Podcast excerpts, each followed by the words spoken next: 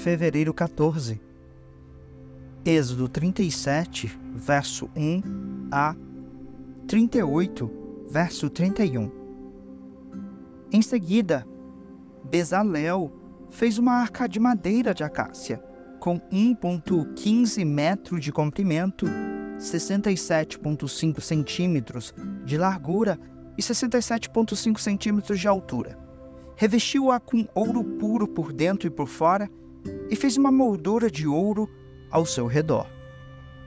Mandou fundir quatro argolas de ouro e prendeu-as aos quatro pés da arca, duas argolas de cada lado. Fez varas de madeiras de acácia e revestiu-as com ouro. Passou-as por dentro das argolas dos lados da arca para transportá-la. Fez ainda a tampa da arca, o lugar da expiação, de ouro puro. Media 1,15 metros de comprimento e 67,5 centímetros de largura.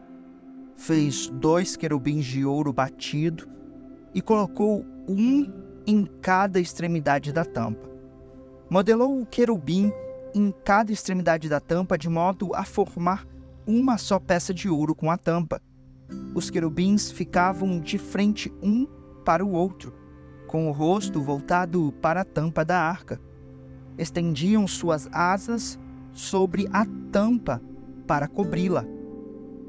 Bezalel fez a mesa de madeira de acácia com 90 centímetros de comprimento, 45 centímetros de largura e 67,5 centímetros de altura.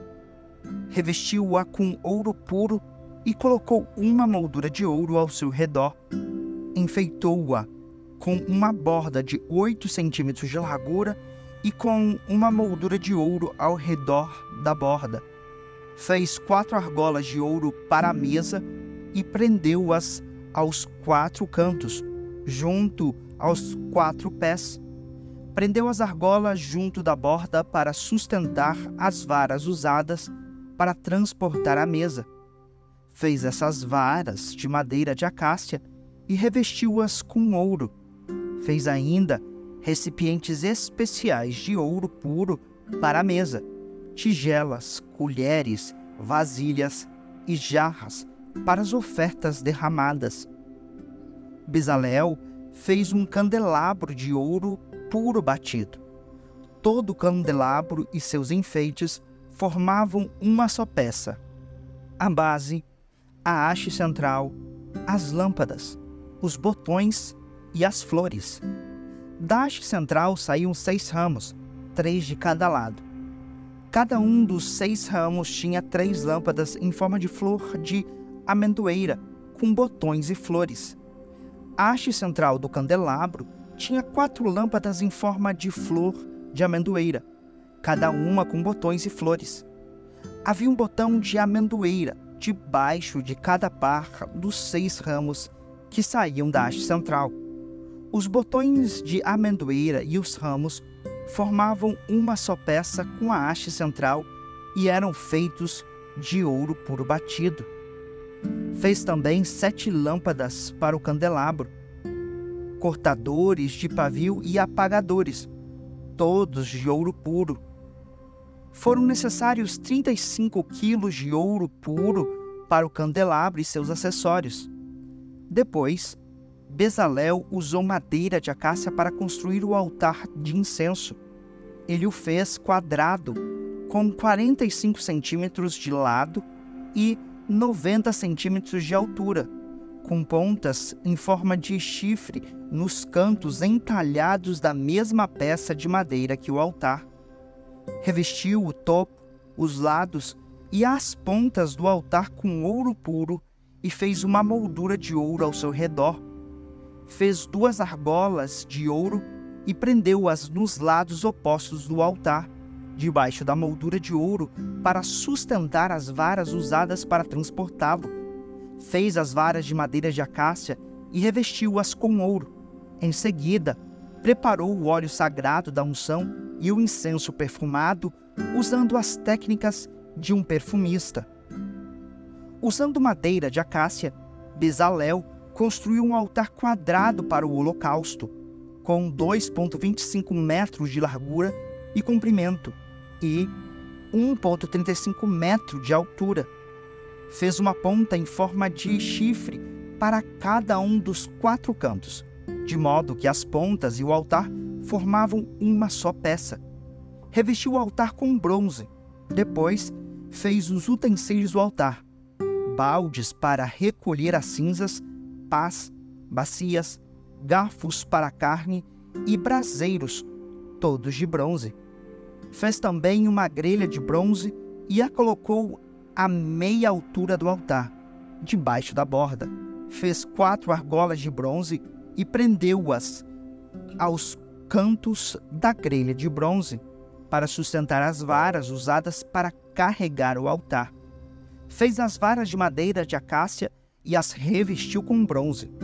Por dentro das argolas dos dois lados do altar, passou as varas usadas para transportá-lo. O altar era oco e feito de tábuas. Bezalel fez a bacia de bronze e seu suporte de bronze com espelhos doados pelas mulheres que serviam à entrada da tenda do encontro.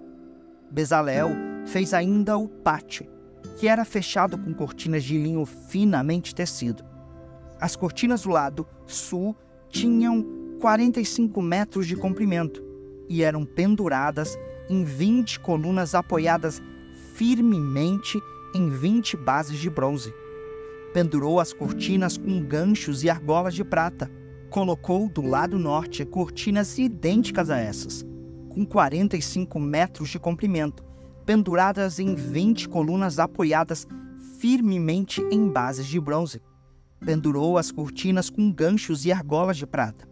As cortinas do lado oeste do pátio tinham 22,5 metros de comprimento e eram penduradas com ganchos e argolas de prata em 10 colunas apoiadas em 10 bases. O lado leste do pátio também tinha 22,5 metros de comprimento. A entrada do pátio ficava do lado leste, situada entre duas cortinas. A cortina do lado sul tinha 6,75 metros de comprimento e era pendurada em três colunas apoiadas em três bases. A cortina do lado norte também tinha 6,75 metros de comprimento e era pendurada em três colunas apoiadas em três bases. Todas as cortinas ao redor do pátio eram de linho finamente tecido. Cada uma das colunas tinha uma base de bronze, e todos os ganchos e argolas eram de prata. Os capitéis das colunas do pátio eram revestidos de prata, e as argolas usadas para pendurar as cortinas eram de prata. Para a entrada do pátio, confeccionou uma cortina de linho finamente tecido e a enfeitou com lindos bordados de fios de tecido azul, roxo e vermelho. A cortina tinha 9 metros de comprimento e 2,25 metros de altura, como as cortinas das divisórias do pátio. Era pendurada em quatro colunas, cada uma apoiada firmemente em sua própria base de bronze. Os capitéis das colunas eram revestidos de prata, e os ganchos e argolas também eram de prata. Todas as estacas usadas para sustentar o tabernáculo e o pátio eram de bronze. Esta é uma relação dos materiais usados na construção do tabernáculo, o santuário da aliança. Os levitas registraram os valores totais conforme Moisés os havia instruído, e Itamar filho do sacerdote Arão, supervisionou esse trabalho. Bezalel, filho de Uri e neto de Ur, da tribo de Judá, fez tudo exatamente conforme o Senhor havia ordenado a Moisés. Recebeu a ajuda de Auliabe, filho de Aizamac, da tribo de Dan, artesão perito em gravar, projetar e bordar em linho fino com fios de tecido azul, roxo, e vermelho. O povo contribuiu com ofertas especiais de ouro que totalizaram 1.024 quilos, calculados de acordo com o ciclo do santuário. Esse ouro foi usado em toda a construção do santuário. A comunidade toda de Israel contribuiu com 3.520 quilos de prata, calculados de acordo com o ciclo do santuário. Essa prata veio do imposto recolhido de cada homem registrado no censo. O imposto era de uma beca, isto é, meio ciclo, conforme o ciclo do santuário. O imposto foi arrecadado de 603.550 homens de 20 anos para cima, para fazer as 100 bases para as armações das paredes do santuário e das colunas que sustentavam a cortina interna, foram necessários 3.500 quilos de prata, cerca de 35 quilos para cada base. Os 20 quilos de prata restantes foram usados para fazer os ganchos e argolas e para revestir os capitéis das colunas.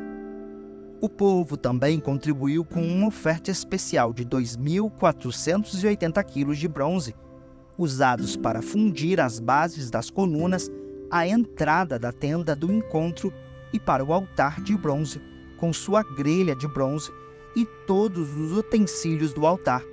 O bronze também foi usado para fazer as bases das colunas nas quais era pendurada a cortina da entrada do pátio e para todas as estacas ao redor do tabernáculo e o pátio. Mateus 28, versos 1 a 20. Depois do sábado, no primeiro dia da semana, bem cedo, Maria Madalena e a outra Maria foram visitar o túmulo. De repente, houve um grande terremoto, pois um anjo do Senhor desceu do céu, rolou a pedra da entrada e sentou-se sobre ela. Seu rosto brilhava como um relâmpago e suas roupas eram brancas como a neve. Quando os guardas viram o anjo, tremeram de medo e caíram desmaiados como mortos. Então o anjo falou com as mulheres. Não tenham medo, disse ele. Sei que vocês procuram Jesus, que foi crucificado. Ele não está aqui. Ressuscitou, como tinha dito que aconteceria. Venham, vejam onde seu corpo estava. Agora vão depressa e contem aos discípulos que ele ressuscitou e que vai adiante de vocês para a Galileia. Lá vocês o verão. Lembrem-se do que eu lhes disse. As mulheres saíram apressadas do túmulo e assustadas, mas cheias de alegria. Correram para transmitir aos discípulos a mensagem do anjo. No caminho, Jesus as encontrou e as cumprimentou. Elas correram para ele, abraçaram seus pés e o adoraram. Então Jesus lhes disse: Não tenham medo. Vão e digam aos meus irmãos que se dirijam a Galiléia. Lá eles me verão. Enquanto as mulheres estavam a caminho, alguns dos guardas entraram na cidade e contaram aos principais sacerdotes o que havia acontecido. Eles convocaram uma reunião com os líderes do povo e decidiram subornar os guardas com uma grande soma de dinheiro. Instruíram os soldados. Vocês devem dizer o seguinte: os discípulos de Jesus vieram durante a noite enquanto dormíamos e roubaram o corpo. Se o governador ficar sabendo disso, nós os defenderemos, para que não se compliquem. Os guardas aceitaram o suborno e falaram conforme tinham sido instruídos. Essa versão se espalhou entre os judeus, que continuam a contá-la até hoje. Então, os onze discípulos partiram para a Galiléia e foram ao monte que Jesus havia indicado. Quando o viram, o adoraram. Alguns deles, porém, duvidaram. Jesus se aproximou deles e disse: Toda autoridade no céu e na terra me foi dada. Portanto, vão e façam discípulos de todas as nações, batizando-os em nome do Pai, do Filho e do Espírito Santo. Ensinem esses novos discípulos a obedecerem a todas as ordens que eu lhes dei. E lembre-se disto: estou sempre com vocês, até o fim dos tempos. Salmos 34, versos 11 a 22. Venham, meus filhos, e ouçam-me. Eu os ensinarei a temer o Senhor. Quem deseja ter uma vida longa e próspera, refreie a língua de falar maldades e os lábios de dizerem mentiras. Afaste-se do mal e faça o bem. Busque a paz e esforce-se para mantê-la. Os olhos do Senhor estão sobre os justos e seus ouvidos abertos para seus clamores. O Senhor, porém, volta o rosto contra os que praticam o mal, apagará da terra qualquer lembrança deles. O Senhor ouve os justos quando clamam por socorro. Ele os livra de todas as suas angústias. O Senhor está perto dos que têm o coração quebrantado e resgata de espírito oprimido. O justo enfrenta muitas dificuldades, mas o Senhor o livra de todas elas, pois o Senhor protege os ossos do justo, nenhum sequer será quebrado. A calamidade certamente destruirá os perversos, e os que odeiam o justo serão castigados.